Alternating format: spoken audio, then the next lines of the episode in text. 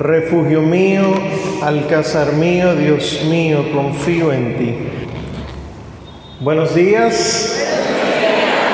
Para mí todo un gusto estar acá, primera vez que visito la parroquia. Según las devociones, cuando uno visita por vez primera un templo parroquial, un templo católico, uno puede pedir una gracia a Dios y Dios se lo va a regalar. Así que si hay alguien bendecido en este lugar soy yo. bueno, pues como ya ha quedado dicho, vengo a compartir con ustedes el tema de la Eucaristía, ofrenda de amor. ¿Qué es lo primero con lo que quiero empezar? Voy a ser claro, voy a ser eh, explícito, o sea, voy a decir las cosas como son.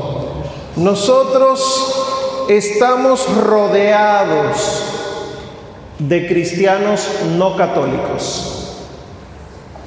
Pueden estar en nuestra familia, pueden estar alrededor de nuestra casa, de nuestra parroquia, y algo en lo que siempre nos atacan es la Eucaristía. Que nosotros somos idólatras, porque un pedazo de pan, etc. La Eucaristía está en la Biblia, sí. No necesita estar en la Biblia para que creamos en ella. Cuando yo voy a visitarte a tu casa, tú no tienes que darme por escrito las normas de la casa. Cuando tú has ido a una casa de retiro, las normas que quedan por escrito son pocas, pero hay otras que te la dicen de palabra. Pues como todos los cristianos del primer siglo sabían perfectamente que la Eucaristía es la presencia real de nuestro Señor, no fue necesario dejar el detalle por escrito de que se inicia con los ritos iniciales, se pide perdón, etc. Pero sí vemos que hasta San Pablo se atreve a decir, yo le transmito a ustedes lo que a mi vez yo recibí. Dos puntos y seguido. Que el Señor Jesús cuando iba a ser entregado tomó pan, dando gracias. ¿Dónde han escuchado eso? en la Eucaristía, en la misa. Pues además de eso, no es cualquier cosa la Eucaristía. Si hubiera sido opcional, el Señor no la instituye justamente antes de su pasión. Váyanse a los santos evangelios, Mateo, Marcos y Lucas, nosotros podemos ver que nuestro Señor Jesucristo cena con los apóstoles, dicen los evangelistas que terminan de cantar los salmos, salen de Jerusalén, bajan, porque Jerusalén está fundada como ciudad bien compacta. Allá suben las tribus del Señor, ¿han oído eso? Jerusalén está en una cumbre.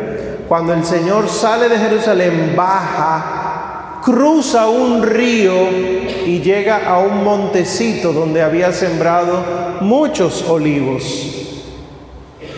Y ahí se pone a orar.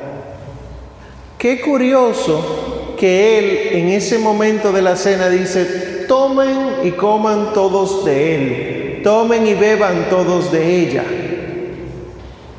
cuando él todavía no había sido muerto para comer su cuerpo, para beber su sangre. Quiere decir que la Eucaristía está tan íntimamente vinculada con el cuerpo verdadero del Señor, con su amarga pasión, con su muerte, que nosotros tenemos que ver la Eucaristía como ofrenda de amor.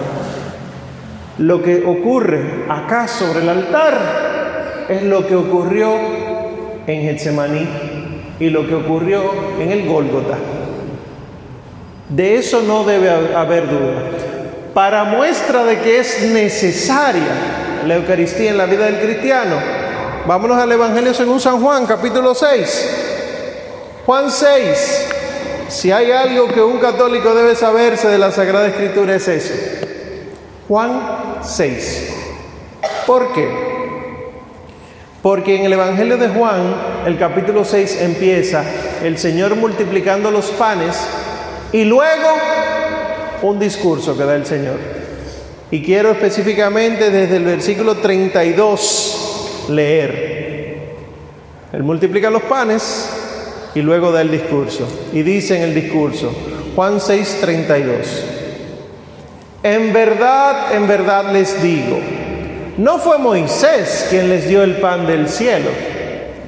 Es mi Padre el que les da el verdadero pan del cielo, porque el pan de Dios es el que baja del cielo y da la vida al mundo. Los judíos estaban pensando, estaba hablando del maná. Fue Moisés que nos dio el maná. No, no fue Moisés. Moisés oró para que Dios enviara el maná. Pero díganme ustedes, ¿lo que Dios da sirve o no sirve? ¿Y cómo es posible entonces que cuando el maná fuera enviado, una de las instrucciones fue no lo guarden porque se daña? Quiere decir que lo que Dios estaba mandando ahí era muestra de lo que luego enviaría. Un pan que no se daña, que nosotros entendemos que es la Eucaristía. Pero seguimos leyendo para que vean. Entonces le dijeron, Señor, entonces danos siempre de ese pan. Y les dijo el Señor Jesús, y oigan esto, yo soy el pan de la vida. El que venga a mí no tendrá hambre y el que crea en mí no tendrá nunca sed. Danos de ese maná. Ah, mírenlo aquí. Yo soy el pan de la vida. Algunos aquí en su experiencia de tantos años en la parroquia sabe cómo se dice en hebreo, yo soy.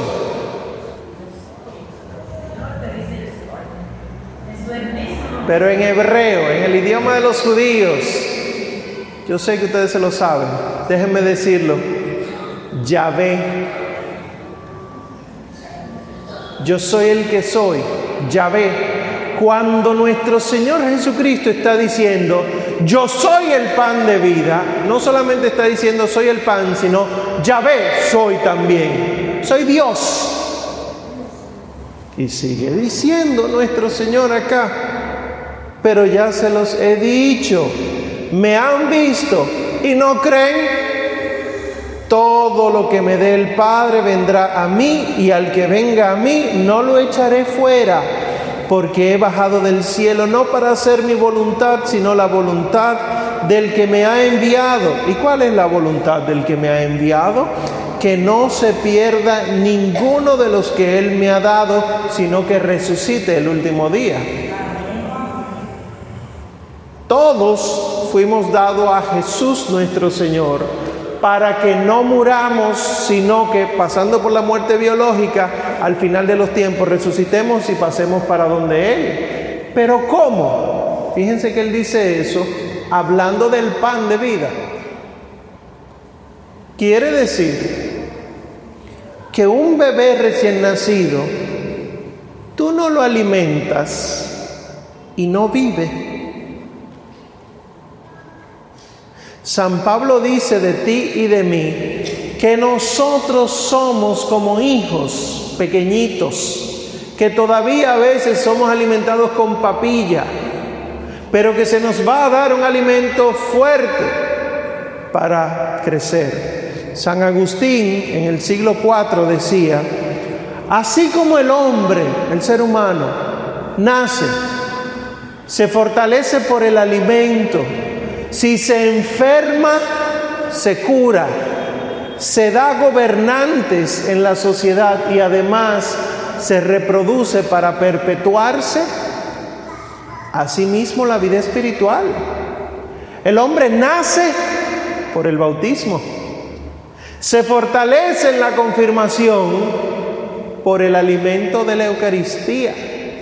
Si se enferma, se sana, unción de los enfermos y confesión.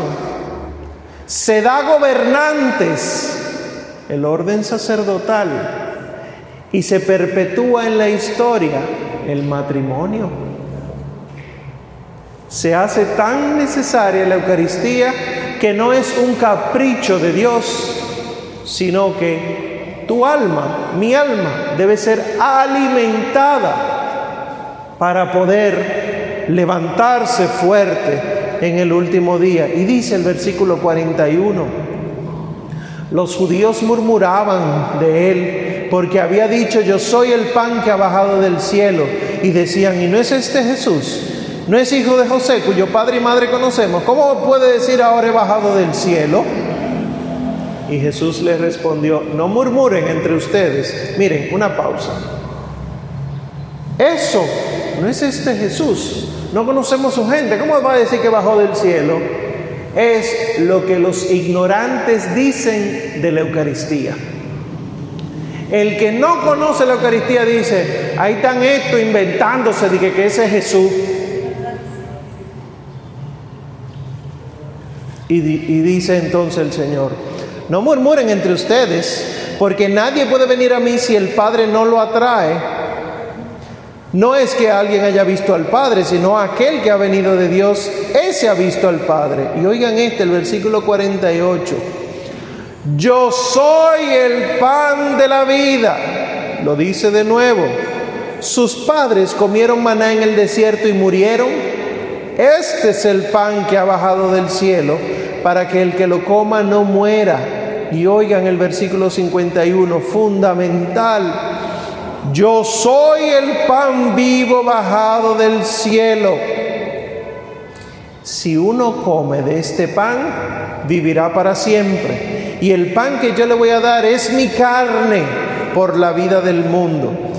Y esto resultó un problema que yo espero que no sea el caso de ustedes. Muchísimos que se hacen llamar católicos, que vienen los domingos a misa, que participan de comunidad, creen que la hostia consagrada es un símbolo. Y tú ves que se acercan en pecado y lo comulgan. Y tú ves que ni siquiera se meten en la cabeza y en el corazón que es Jesús. Que ni se atreven a decir que ese es su cuerpo, su sangre, su alma y su divinidad. ¿Por qué? porque los que nos rodean, que no quieren saber de la Eucaristía, te han metido por sus canciones que el pan del desierto, el maná, es Jesús. Y el maná del desierto no es Jesús. El maná es una preparación. Jesús es la Eucaristía. Se lo digo con conciencia porque cuando yo empecé a conocer del Señor hace unos cuantos añitos, en mi comunidad, la pastoral juvenil donde yo estaba, lo que se nos ponían eran cantos evangélicos. ¿Por qué? Porque tienen mejor música, porque son más animados, porque tienen más espiritualidad. Eso era lo que nosotros decíamos. Y tú escuchabas, y lo diré abierto, un Jesús Adrián Romero, que muchos de ustedes dicen, eso no es nada. Total, es al mismo Señor que alabamos, no es al mismo Señor. Porque el Señor en el que nosotros creemos instituye la Eucaristía. Entre otras cosas que de manera especialísima hoy, durante nueve días hasta mañana, estamos recordando que como fiel judío cumplió el cuarto mandamiento y honró a su padre y a su madre. Y no es verdad que si él honra a su madre, yo voy a deshonrarla. Por lo tanto, el Dios en el que nosotros creemos honró a su madre. ¿Cuál es el problema con estas cancioncitas que nos gustan a nosotros incluir en nuestros encuentros? Que la escribe alguien que tiene en el corazón una teología opuesta a la Eucaristía, a la Santísima Virgen María, a los sacramentos, y terminamos tú y yo creyendo que Jesús está en el pan consagrado si yo lo creo de corazón, pero si yo no lo creo, Él no está. Y eso no es así.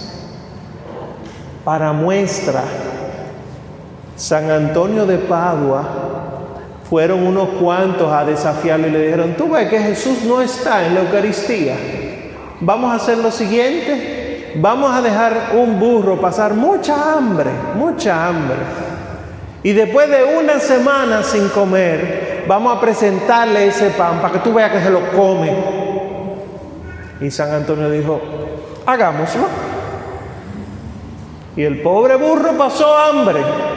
Y llega San Antonio con la Eucaristía en mano y se lo presenta al burro y el burro se arrodilló frente al Señor sacramentado, a pesar del hambre. ¿Cómo es posible, corazón mío, que el burro sea más inteligente que tú?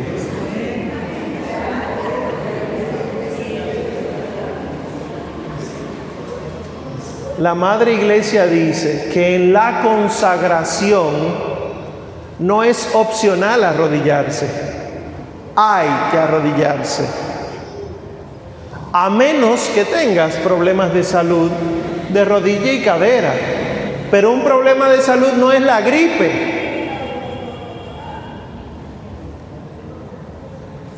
Igual, las chicas, sobre todo aquí, las más jóvenes, Pantalones blancos no es un problema de salud.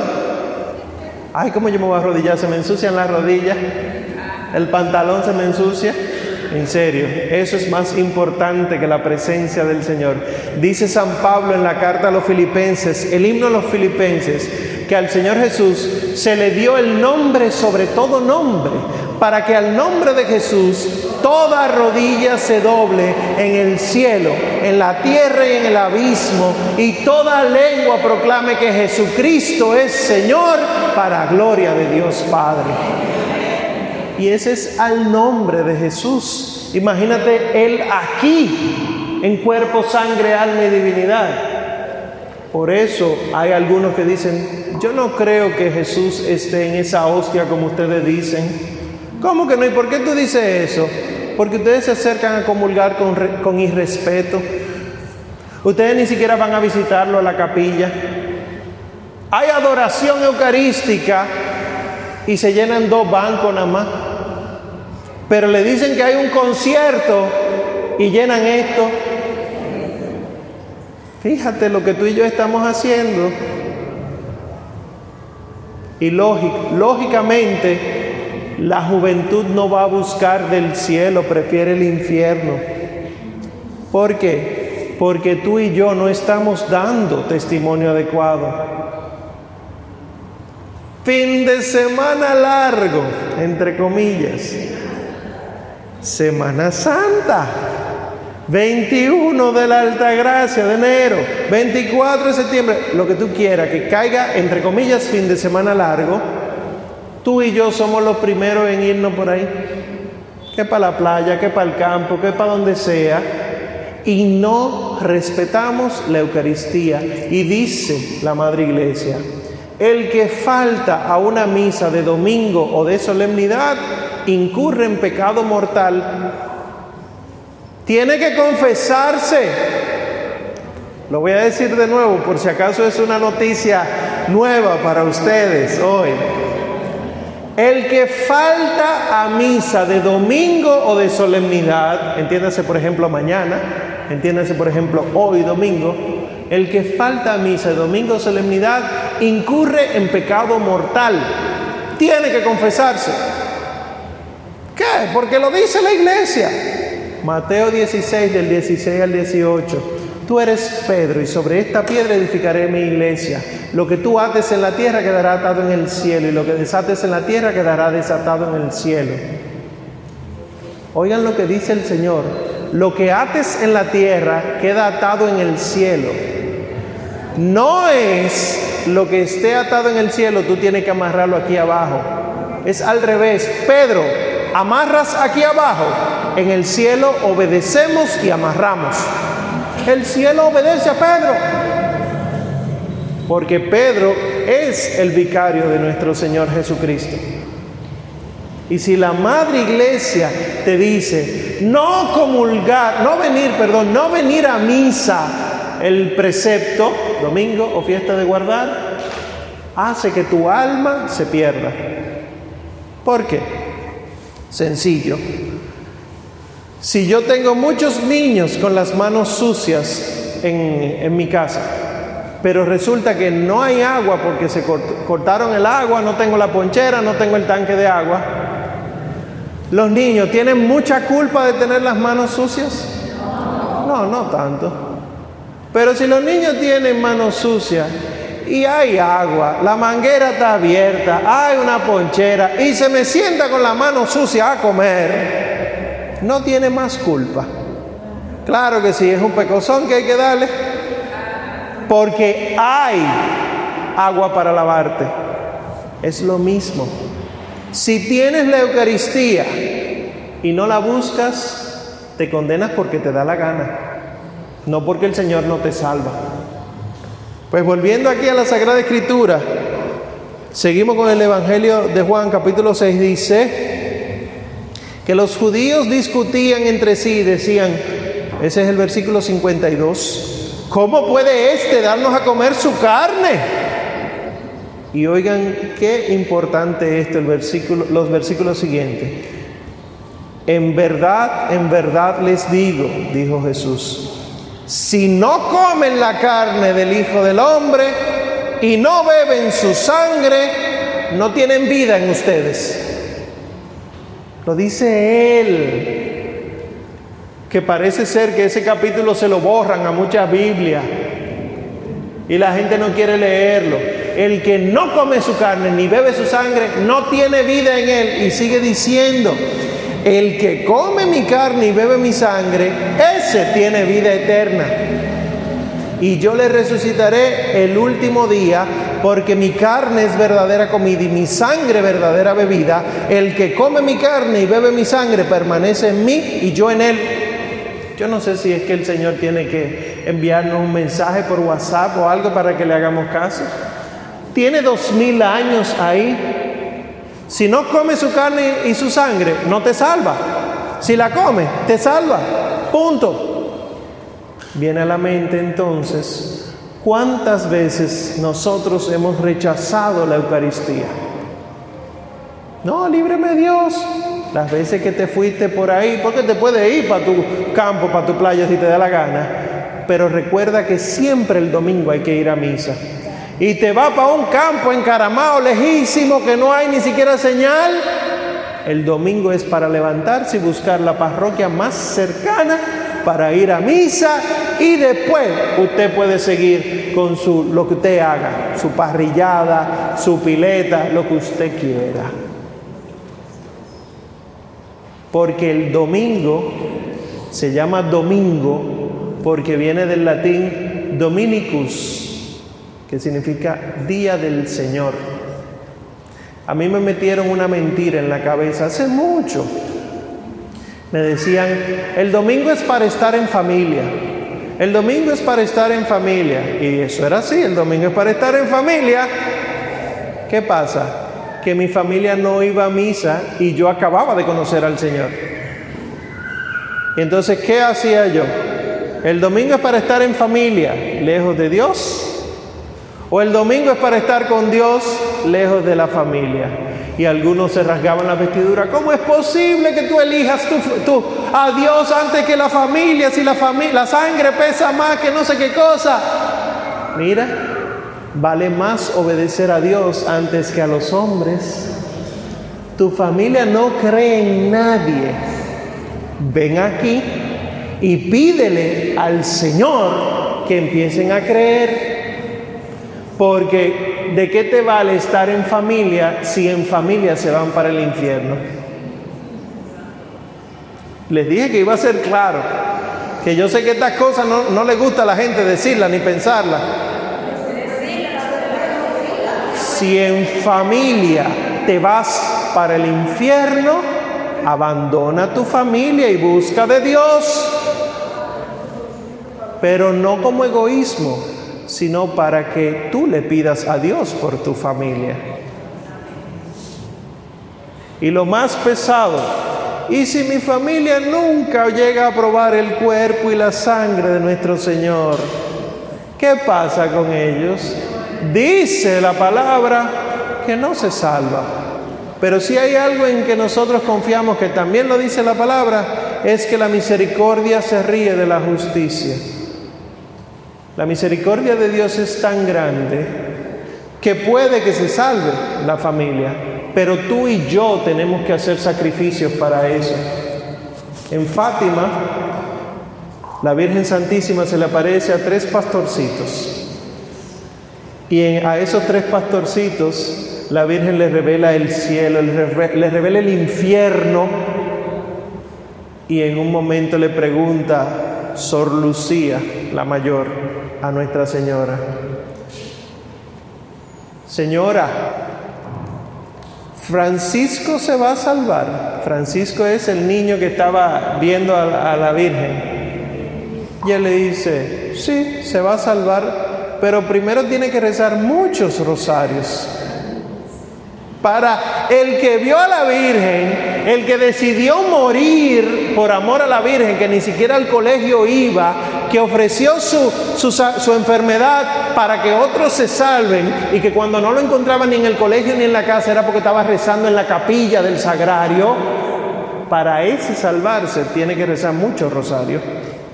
¿Qué será de mí? ¿Qué será de ti? Entonces, ¿Qué es lo que nosotros tenemos que empezar a hacer? No solo a partir de este congreso, a partir de cada Eucaristía vivida, a partir de cada rezo que tú hagas del rosario, conviértete, ofrece penitencia. El Señor Jesucristo se hace presente en el altar. ¿Cuál es la actitud correcta?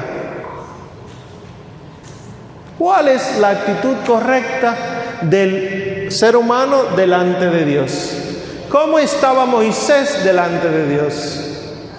¿Cómo estaba Abraham delante de Dios? Ninguno se mantenía de pie Ninguno se atrevía ni siquiera a mirarlo a la cara. Tenía, Elías le vio la espalda. Moisés venía con la cara encendida de fuego. Y nosotros aquí andamos como si esto fuera un patio. Y miren, voy a aprovechar, que no, es parte de la predicación, pero aprovecho.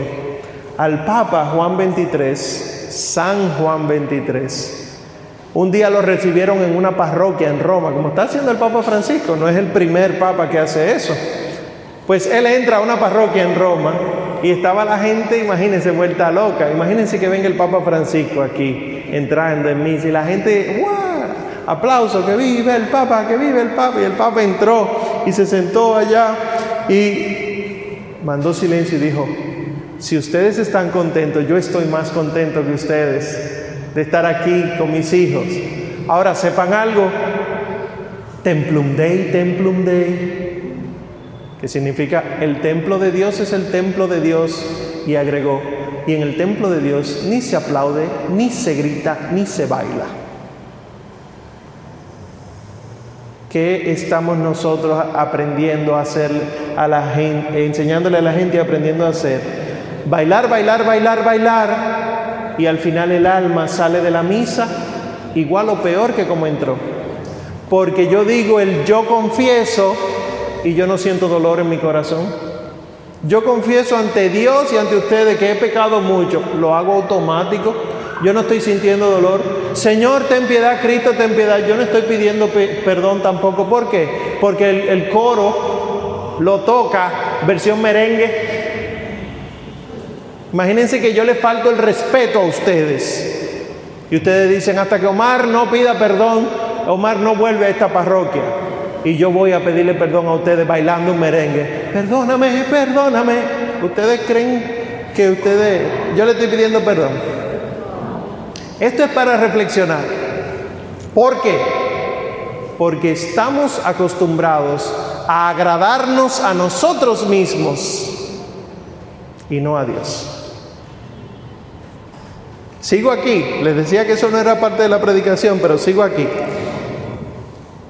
¿Qué dice, termino ahí con la Sagrada Escritura, qué dicen los relatos?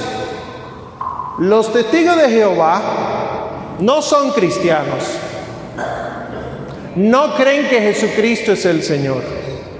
Los mormones no son cristianos, aunque digan la iglesia de Jesucristo de los santos de los últimos días. Se lo digo claro, no creen que Jesucristo es Hijo de Dios, Señor y Salvador. No lo creen. Pues la Biblia de esos dos grupos, porque además nos cogen el libro nosotros y lo modifican, la, la Biblia de esos dos grupos dice lo siguiente. El Señor Jesús, cuando iba a ser entregado, tomó pan dando gracias, lo partió y dijo, esto es como si fuera mi cuerpo. Oigan eso. Está, pídasela prestada a alguno de ellos para que usted vea. Esto es como si fuera mi cuerpo, esta es como si fuera mi sangre. Lógico, está en la Biblia, no hay que creer en eso, pero no es, por eso que yo le digo, no tiene que estar en la Biblia. Porque el papel aguanta lo que sea. Ya Dios juzgará a aquellos que se pusieron de freco a cambiar. Pero sepan que en la Sagrada Escritura dice, esto es mi cuerpo, esta es mi sangre. Y para muestra lo que leímos ahora. Hace muchos años hubo mucha gente que le faltó el respeto a Cristo en la Eucaristía. Mucha, mucha gente. Recuerdo que en el año 1200 y tanto había una señora que se llamaba Richarela. Richarela estaba enamorada de su marido, pero su marido la maltrataba. De golpe, de maltrato, que la abandonaba, se iba una semana y después aparecía. Y Richarela fue a visitar a un brujo Saben que eso es frecuente aquí.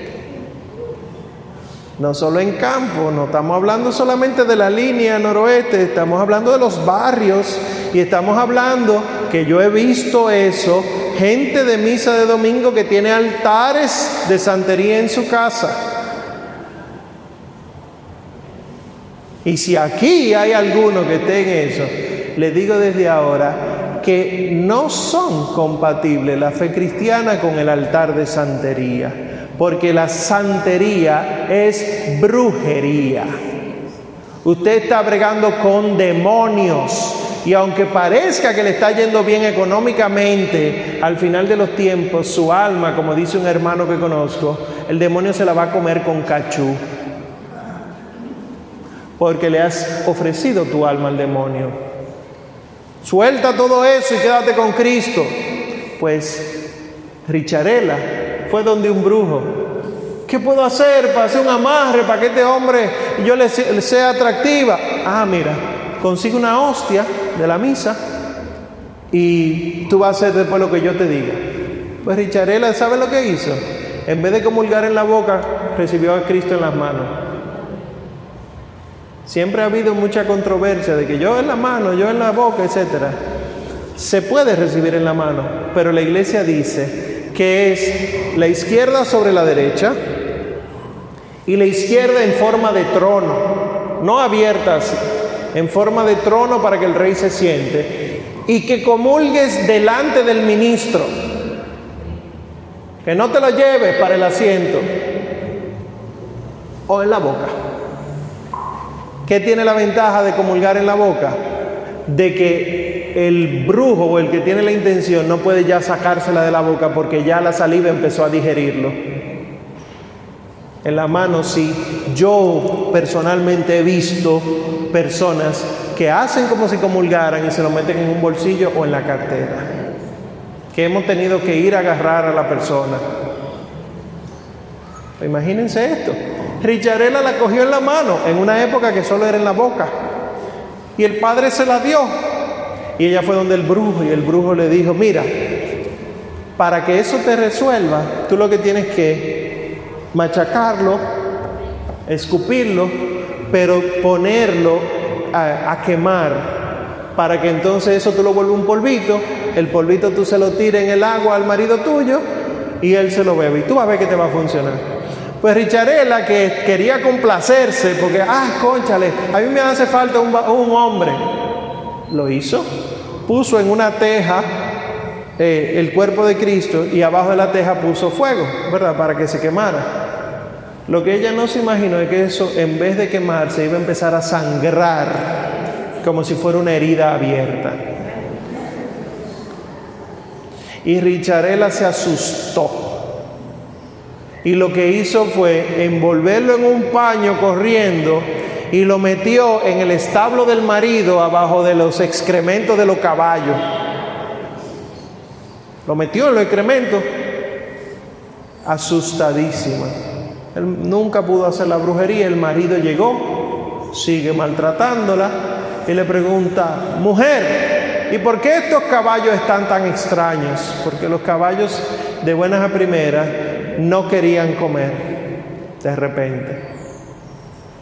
Pues Richarela con tanta presión fue donde un sacerdote por fin a confesar su culpa y ella lloraba, lloraba, lloraba en el confesionario y el padre le decía, ¿qué fue lo que hiciste? Y empezó a decirle todo y cada uno de los mandamientos. ¿Robaste? No, padre, no. ¿Mentiste? No, peor que eso. ¿No fuiste a misa el domingo? Peor que eso. Pero ya yo te he dicho todo. ¿Qué fue lo que hiciste? ¿Qué puede ser tan grande que, que tú no admitas? Porque lo más que eso es que tú hayas matado a Dios. Sí, padre, he matado a Dios. Ella confesó su culpa matando a Dios. Y él averiguó descubrieron, ella le dijo dónde estaba el sitio y el padre revestido fue muy solemne con monaguillos incienso a buscar al Señor. Y cuando el padre empezó a sacar del estiércol, descubrió el paño envuelto, limpiecito, limpio. Y lo sacaron le concedieron el perdón a Richarela y eso está expuesto en Italia. Si alguno de ustedes, si Dios le concede esa gracia, tiene la oportunidad de ir en peregrinación a Italia, hágalo. Allá usted va a ver cosas maravillosas. Aquí han pasado. Solo que los obispos de aquí y sacerdotes no han querido que eso se exponga porque a nosotros todavía nos falta mucha catequesis. La Virgen se aparece en el piso y fíjense que la gente viene huyendo a prender vela, etcétera, pero no se convierte, sino prende vela y se va. A mí me ha tocado visitar el santuario de la Altagracia, allá en Higüey, la basílica, y delante de mí una señora con un paño colorado sobándoselo a la Virgen, echándole agua florida bruja, en peregrinación. Y te pregunto yo a tu corazón a propósito de Cristo siendo ofrenda de amor, ¿cómo está tu vida con respecto del, del sacrificio por amor que Él hizo? Si el Señor viene ahora, encuentra tus manos vacías o tus manos llenas. No respondan, porque dice Santa Teresa del Niño Jesús, Señor, yo quiero llegar a tu presencia con las manos vacías, no llenas, porque si las tengo llenas, tú no podrás llenármelas de gracias. Quiero llegar con las manos vacías para que las gracias que tú me des, yo pueda derramarlas a mis hermanos. El mundo te dice, ten, compra, llama ahora. Esos son los anuncios que te dicen, Serás más hermosa si te compra tal blusa. Tú serás más feliz si te compra tal aparato. Que los muebles, que la decoración, etcétera. ¿Y tu alma? Y lo que te dice la iglesia es, no compres, suelta. Acumula tesoros en el cielo, no en la tierra. Y concluyo con el siguiente ejemplo que realmente pasó en una parroquia eh, en el Distrito Nacional. Estaba la parroquia vacía, porque era horario, horario de oficina, estaba solo la sacristana. Y a donde la sacristana llega una señora, un perdón, un señor con su alba, la vestimenta blanca del sacerdote, ¿verdad? Con su alba exigiéndole que, que le consiga una hostia consagrada. Tráigame una hostia que la necesito urgentemente. La señora no lo conocía. Pero ella, porque sí tiene formación, pensó, si este señor es un diácono, él tiene acceso al sagrario de su parroquia. Si este señor es sacerdote, él puede consagrar una hostia. ¿Qué es lo que está buscando aquí pidiendo? ¿Y saben lo que hizo ella astutamente? Fue a, a la oficina, consiguió una forma, una hostia sin consagrar, pero la puso en un pañito con toda la reverencia posible, como si estuviera consagrada y se la dio a él. Y el hombre salió corriendo de por allá. Lo que nadie en esa parroquia se iba a esperar era que tres días más tarde iba a llegar el mismo Señor pateando la puerta, diciendo maldiciones por su boca, que cómo le dan una hostia sin consagrar. Te pregunto yo a ti en tu corazón, ¿cómo tú sabes que una hostia está consagrada? Es increíble que los satánicos crean más en la presencia de Cristo en la Eucaristía que tú y que yo. Eso debe darnos dolor y vergüenza. Ellos lo cogen, le clavan cuchillo, lo escupen, lo pisan y según los testimonios de muchos ex satánicos, sangra. Y a ti el Señor no permite que sangre en tu boca. ¿Para qué? Dichosos los que creen sin haber visto. ¿Qué es lo que tanto pide milagro? Si el milagro ocurre cada vez que hay una consagración. Entonces, ¿cuál es la manera correcta de recibir una ofrenda de amor? Si alguien que tú amas mucho y que tú sabes que te ama muchísimo, te regala un papelito, ese papelito tú lo guardas en un álbum, adentro de un libro. Yo pienso en mi madre, pero también en mi abuela y probablemente algunos de ustedes, que cuando estuvieron enamoradas hace muchos años, alguien le regaló una florcita. Y esa florcita la encontré yo no sé cuántos años más tarde revisando un libro. Mami, esto. Y ella abrió los ojos así, ¡ay! Eso me lo regaló un novio que yo tenía. La alegría seguía en el rostro. Ella, ese regalito para ella la transformó cuando lo recordó.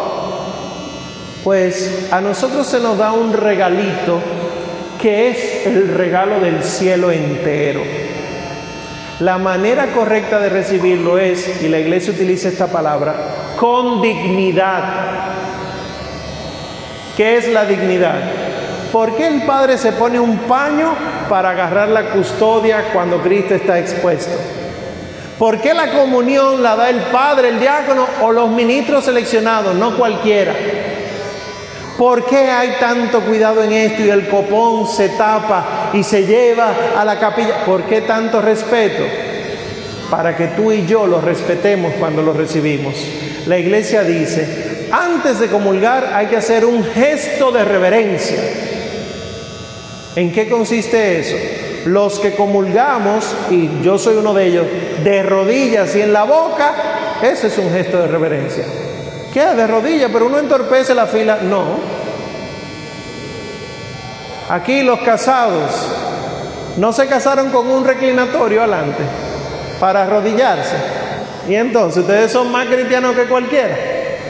Y los que no nos vamos a casar, pues la iglesia comulgaba así. Pero si no vas a arrodillarte, estos son signos de reverencia. Hay quienes hacen una genuflexión antes de comulgar, hay quienes inclinan la cabeza antes de comulgar, pero hagan un signo no solamente para el de fuera, sino para ti. Tú necesitas respetar más a Dios, porque si hay algo que el demonio ha metido entre nosotros es que Dios es cualquier cosa y que por lo tanto con ese maltrato que tú y yo le hacemos a Dios no nos vamos a salvar. Al final del Evangelio, del capítulo 6 del Evangelio según San Juan, los discípulos del Señor dicen, ¿qué manera de hablar tan fuerte es esta? Que él decía, come mi carne y bebe mi sangre. Y dice el evangelista que desde ese momento muchos discípulos dejaron de seguirle. Miren que no eran los enemigos del Señor, eran discípulos. Muchos discípulos dejaron de seguirle. Y dice el evangelista que el Señor se voltea a los apóstoles y les dice, ¿y ustedes también quieren irse? San Pedro dice, Señor, ¿a quién iremos si solo tú tienes palabras de vida eterna?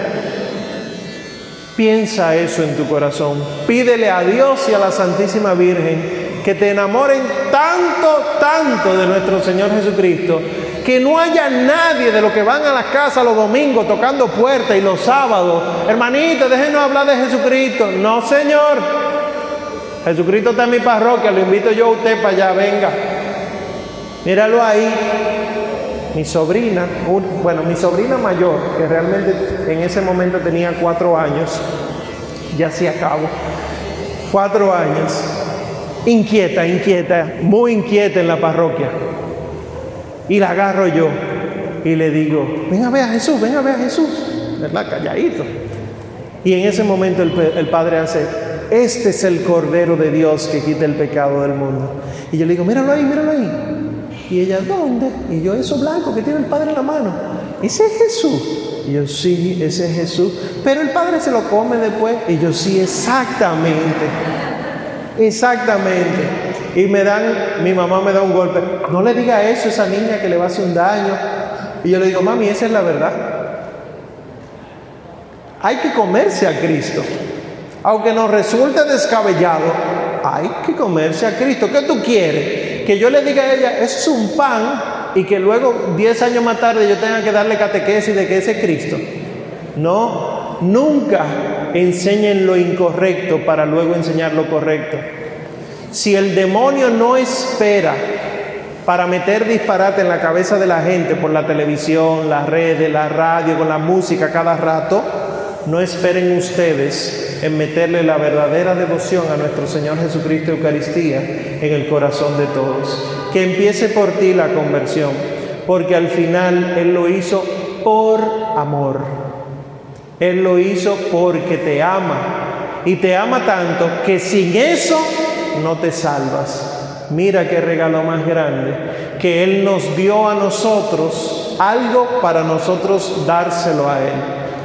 Por eso dice la palabra de Dios, nosotros le amamos porque Él nos amó primero. Pidámosle a la Santísima Virgen María, Madre de la Eucaristía, que, que nos aconseje. Madre del buen consejo, Madre Nuestra Señora, trono de la sabiduría, torre de marfil, a ti, Madre Santísima, te pedimos que ese amor que tú tienes hacia, tu Hijo nuestro Señor Jesucristo, que te haga mover tu corazón inmaculado para que nosotros lo amemos a Él también así. Madre, que nuestros corazones se conviertan también en corazones capaces de gestar a nuestro Señor Jesucristo. Que podamos rendirle reverencia con la dignidad que merece solo Dios y que nuestra alma, cada vez más humillada, sea enaltecida por Él y solo por Él.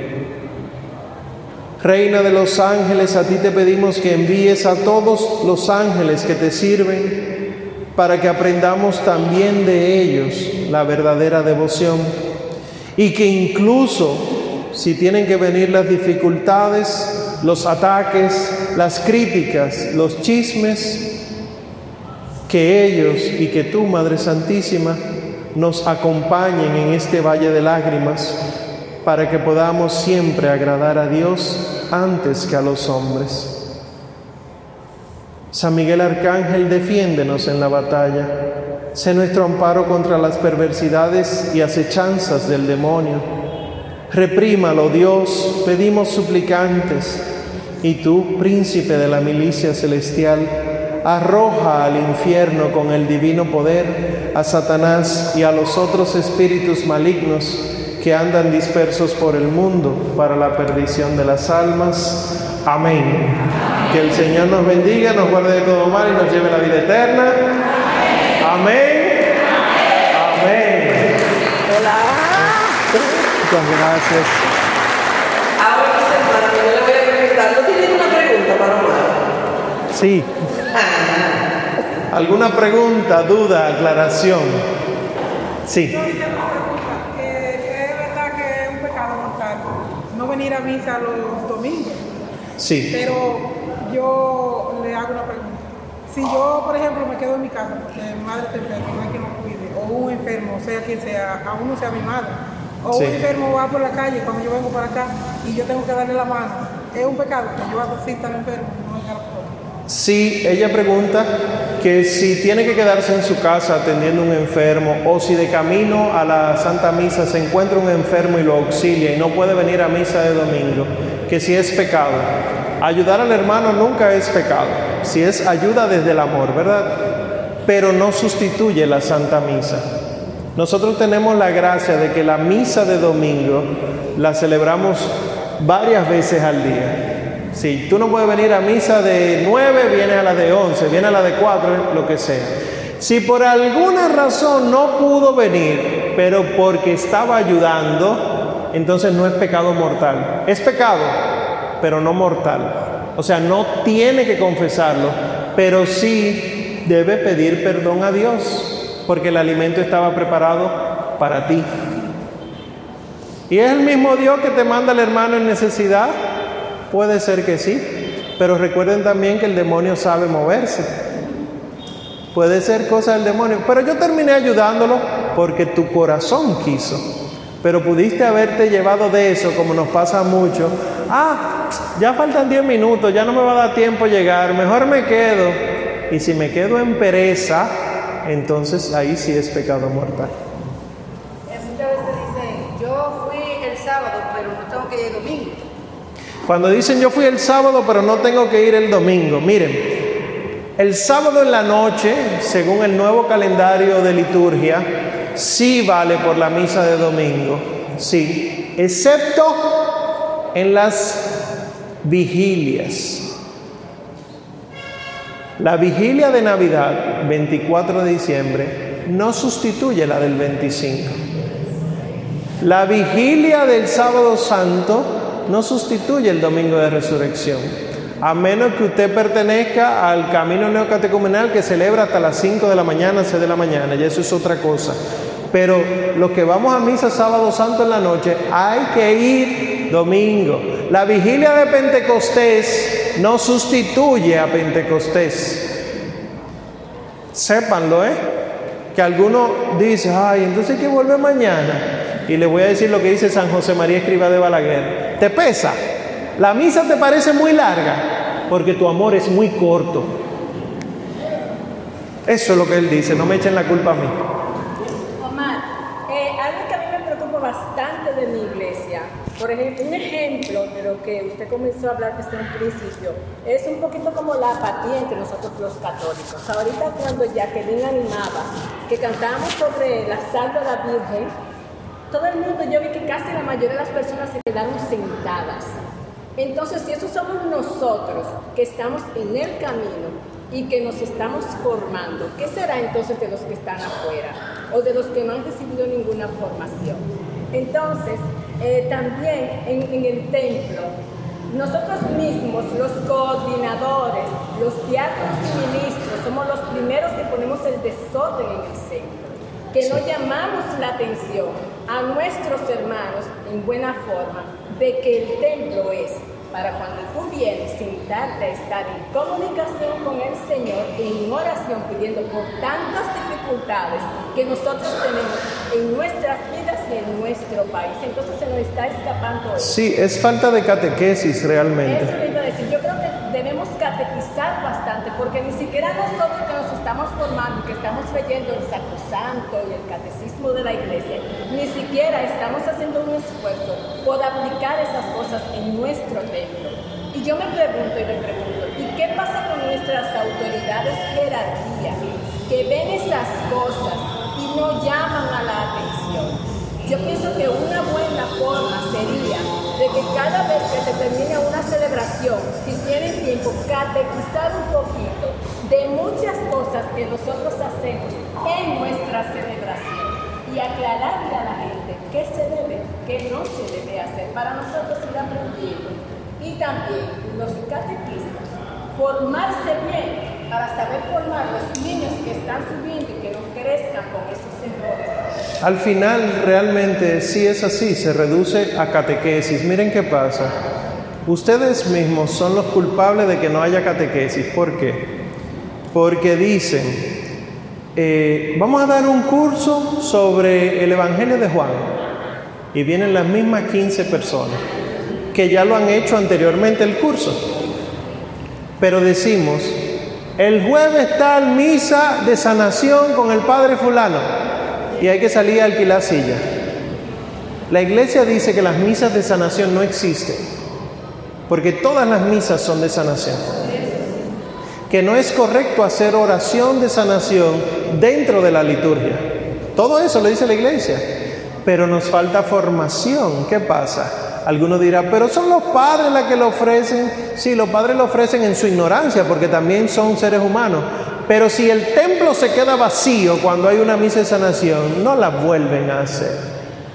Entonces la catequesis trae consigo un conocimiento tal que hace que uno quiera cambiar. Miren lo siguiente, para bautizarse la iglesia manda que haya una catequesis de un año. Nosotros, y me incluyo, estamos reduciéndolo a una charla de dos horas. Y cuidado, dos horas, porque se van 15 minutos pasando lista, después, etcétera. Y después queremos que el pueblo ame la Eucaristía. Somos nosotros. Por ejemplo, usted ya hizo toda su cosa, pero resulta que un nieto suyo, un hijo suyo, quiere bautizar a su hijo y usted le dice, ve mejor a tal parroquia que ahí lo dan rápido. Ustedes, ustedes la confirmación, la iglesia manda que sean cuatro meses de catequesis. Como mínimo, ¿eh? Y fíjense que, que, ni eso. Entonces, al final, ¿amarán la Eucaristía? No. ¿Amarán su bautismo? No. No amarán nada. La confirmación en muchos países del mundo le están llamando el sacramento de despedida. Porque el joven se confirma y jamás vuelve a la iglesia. Porque ya ni siquiera el matrimonio está siendo visto como sagrado. Es sagrado, pero ustedes mismos se quedan callados cuando están hablando del matrimonio homosexual, igualdad, si se aman. Entonces, no hay matrimonio sagrado. Y así sucesivamente. Señor, envía muchas y santas vocaciones a tu santa iglesia. Amén. Un hijo suyo le dice, yo quiero meterme al seminario, mira muchacho, el hijo único de ustedes le dice, quiero ser sacerdote, y usted le dice que no. La hija única de ustedes le dice, me quiero meter a consagrado, y usted le dice que no. Porque la familia, ¿quién la va a mantener? Y lo que te está diciendo Dios a través de él o de ella es, regálame a tu hijo, que yo te daré muchos más hijos en consecuencia. Entonces, ¿qué es lo que estamos orando aquí? Muchas y santas vocaciones, si aquí no está pasando nada, pero es catequesis. Por eso yo les digo, vendrá el Señor, como dice él mismo, y encontrará fe en la tierra. La encontrará. Es difícil, por ella, con E mayúscula, la Santísima Virgen María, encontrará fe. Pero si dependiera de mí, a mí me falta mucho y yo ni siquiera estoy poniendo de mi parte. Entonces, un diácono, un ministro, deben ser los primeros que guarden el silencio en el templo.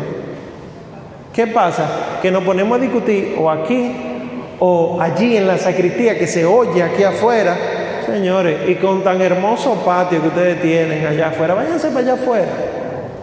Usted quiere hablar con un hermano que tiene mucho tiempo que, que no ve. Después de misa nos juntamos en casa, que yo te brindo un café. Pero no tiene que ser aquí. Y ni hablar, lo voy a decir rápido porque me va a traer problemas aquí, pero ni hablar de los cumpleaños que presentamos aquí. La iglesia no lo permite. A nosotros nos gusta. Si supiéramos lo que está ocurriendo ahí, ni si nos ocurriría pedir que nos echen agua por el cumpleaños. A San Pío, y ya le doy la palabra a los otros, al padre Pío de Pietrelchina, San Pío de Pietrelchina, le preguntaron, padre, pero si estamos tan alegres, ¿no deberíamos, no podríamos aplaudir en la misa y ser felices? Y él dijo, tú puedes, pero recuerda que en el Gólgota quienes estaban aplaudiendo eran los fariseos y los demonios. Y es verdad. Dígame, Señor. Sí, usted. Mira, hay unas cosas que yo he dicho mucho que se hacen en todas las iglesias. Y le he dicho que no esperemos milagros.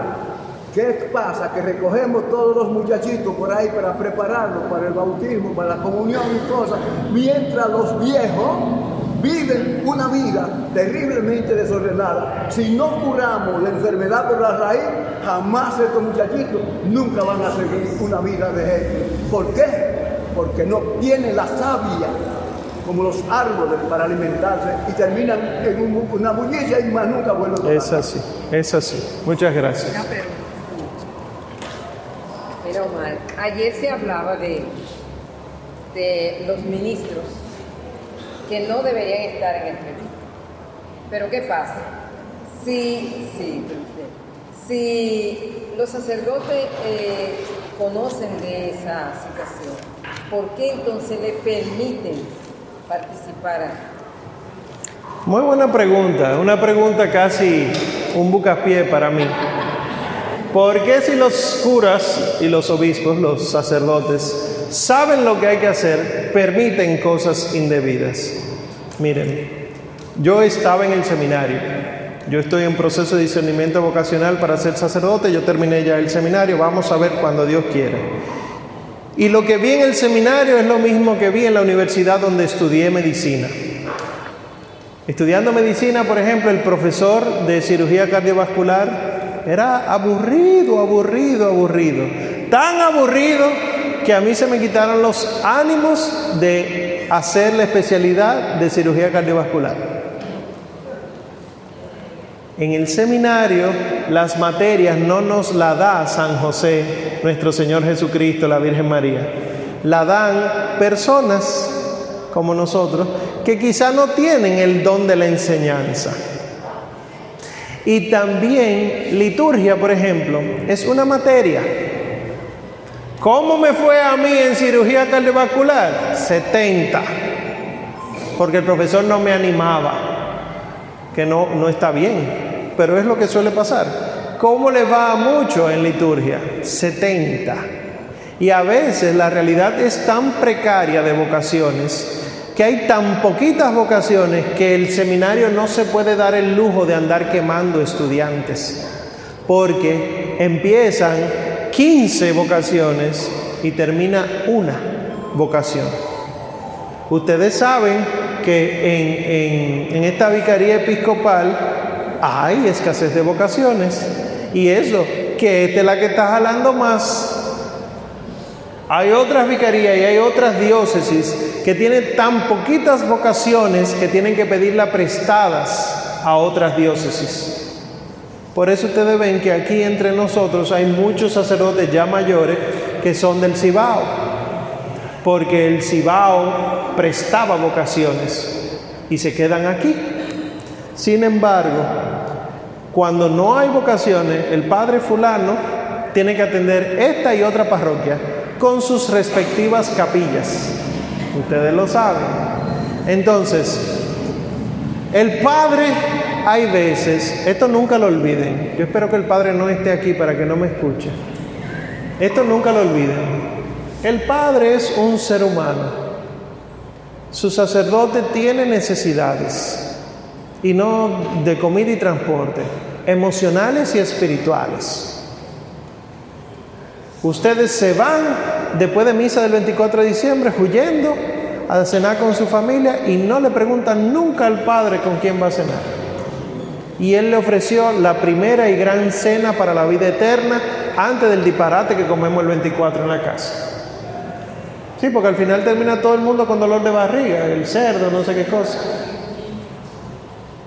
Nosotros no pensamos en nuestros curas. Hay algunos que no tienen hermanos o no tienen a sus padres. Ah, pero el padre tiene dinero. Ustedes saben que el dinero no es la solución. No estoy quitándole culpa. Los padres tienen que saber lo que hay que hacer. Pero ayúdenlo ustedes. ¿Por qué? Porque si es verdad que los ministros no deberían estar en el presbiterio, ustedes mismos, los ministros, con el equipo de coordinación de liturgia, deben estudiar los documentos como el Sacramentum Caritatis, no solamente la Sacrosantum Concilium, Sacramentum Caritatis, eh, Iglesia de Eucaristía, Redentor eh, eh, Hominis, etc., para que ustedes mismos le digan al Padre, Padre, nosotros entendemos que deberíamos estar aquí abajo. Vamos a hacerle una catequesis al pueblo para que el pueblo entienda y lo que hacemos es poner un banquito ahí y ya. Pero ustedes, ¿por qué? Miren lo que ha pasado. Yo he dado talleres de liturgia y se me siente el párroco ahí. ustedes saben cómo se pone uno. Y en medio de todo el taller, levanta el cura la mano me dice, eso fue un caso, me ha pasado varias veces, pero este caso específico. Omar, una pregunta, dígame, pa, ¿qué tú me dices de los cantos y las alabanzas que hace la gente cuando uno levanta el cuerpo y después levanta la sangre? Justamente después de la consagración, el Padre la levanta, la pone ahí en el altar, genuflexión, sangre, etc. ¿Qué tú me dices de esos cantos? Y yo dije, bueno, yo no voy a caer en ese gancho. Padre, el misal romano dice que ese momento es de adoración y por lo tanto es de silencio. Entre nosotros se ha expandido la costumbre de Señor mío, Dios mío, creo en ti, te adoro, gloria. De silencio, dice la iglesia. Y el Padre me dijo, pero ve tú a mi parroquia y díselo tú a ver si te hacen caso a ti. Hay veces, no digo que son las más, pero hay veces que el padre ha tratado de corregir y lo que encuentra son unos caudillos que hay en esta parroquia que no hay quien los saque, que ese banco en esa esquina tiene su nombre y ahí se va a sentar hasta que se muera. El padre se encuentra con este tipo de cosas y el padre lo van a mover dentro de poco. Entonces el padre dice, yo no me voy a tirar gente de enemiga, total, me van a cambiar, que otro cura se quede con eso, tristemente. Pues ayuden ustedes. Comisión de liturgia, si quieren nos reunimos ahorita después de este, de este encuentro, pero fórmense. Y comisión de liturgia me refiero lectores, ministros extraordinarios de la comunión, cantores, monaguillos y acólitos y sacristanes. Ah, pero sí, ella y después usted. Por donde yo resido, hay un caballero que practica la brujería hechicería. Sin embargo, él tiene frente a su casa a la Virgen de la Altagracia y le, le prende a diario su velo y le pone flor. Pero para él no es la Virgen de la Altagracia porque entre los brujos aquí hay una mezcla de hechicería y de vudú, del vudú haitiano, y para ellos eh, tiene un nombre específico cada divinidad. Para ellos no es la Virgen María, Madre de nuestro Salvador. Metresili le dicen.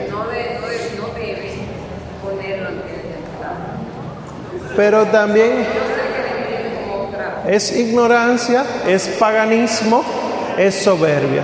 Aquí, y ya concluyo, ¿verdad? No me han hecho señas. Aquí. Sí.